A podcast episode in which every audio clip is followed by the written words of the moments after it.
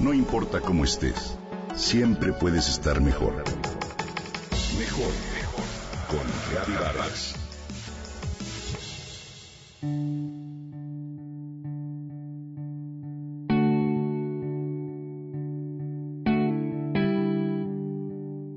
Cuando la recogí de la escuela venía con una carita casi inconfundible. Subió al coche y no dijo nada. Yo tampoco. En silencio avanzamos varias cuadras hasta que comenzó su relato. Se había enojado con su mejor amiga, la maestra le llamó la atención de forma abrupta, luego resbaló en el recreo y se partió la rodilla. Tuvo un mal día. Un muy mal día. A veces simplemente pasa que no tienes ánimo, que te molesta el sol pero al mismo tiempo tienes frío, que al parecer nada sale como esperabas, que la junta de la tarde te la posponen y que el tránsito vehicular es caótico. A veces tenemos días así, y el resultado final, en el mejor de los casos, quizás hasta termine en llanto. A veces necesitamos que nos dejen llorar, dejar que la gente llore y no frenar su llanto.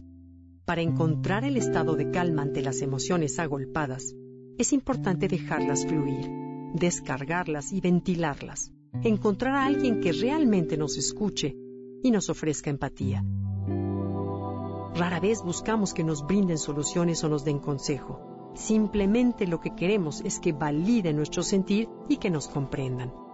Si desde niños nuestros papás nos hubieran enseñado a reconocer una emoción, a identificarla y saber manejarla, hoy podríamos con mayor facilidad manejar nuestros sentimientos con inteligencia y orientarlos hacia un espacio emocional más positivo. Reconocer las emociones nos lleva a ser adultos con menos inseguridades, con la fortaleza que nos da la misma vulnerabilidad y con el plus de tener relaciones mucho más profundas. No temas a tus emociones, simplemente confía en ellas. Vívelas, siéntelas plenamente y déjalas partir, dicen las autoridades en el tema de inteligencia emocional. Desde pequeños aprendimos que el sentimentalismo o el hábito de sentir a flor de piel nuestras emociones y mostrarlas en público era propio de personas débiles, inmaduras o con déficit de autocontrol. Hoy se comprueba que esto es mentira. En realidad es todo lo contrario.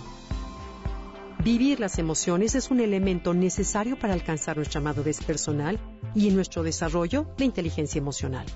Más aún, negar tus sentimientos desagradables te puede llevar a problemas de salud física, porque las emociones, mal llamadas negativas, son clave para la sobrevivencia del ser humano pues ofrecen pistas sobre posibles riesgos, problemas de salud a los que se debe prestar atención, antes que suprimirlas o contenerlas.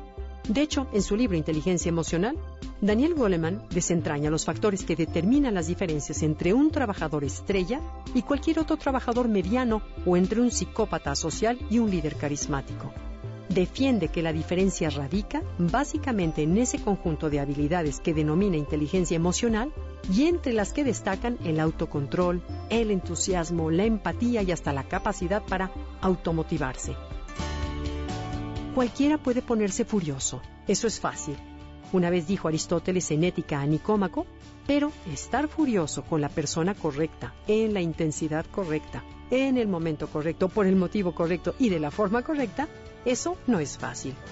No frenes tus emociones como furia, miedo o tristeza.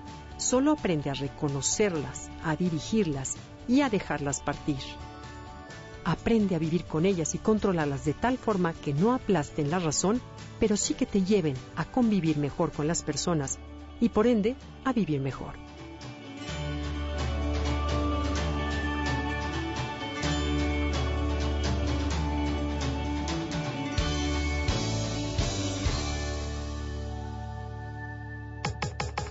Comenta y comparte a través de Twitter. Gaby-Vargas. No importa cómo estés, siempre puedes estar mejor. Mejor, mejor. Con Gaby Vargas.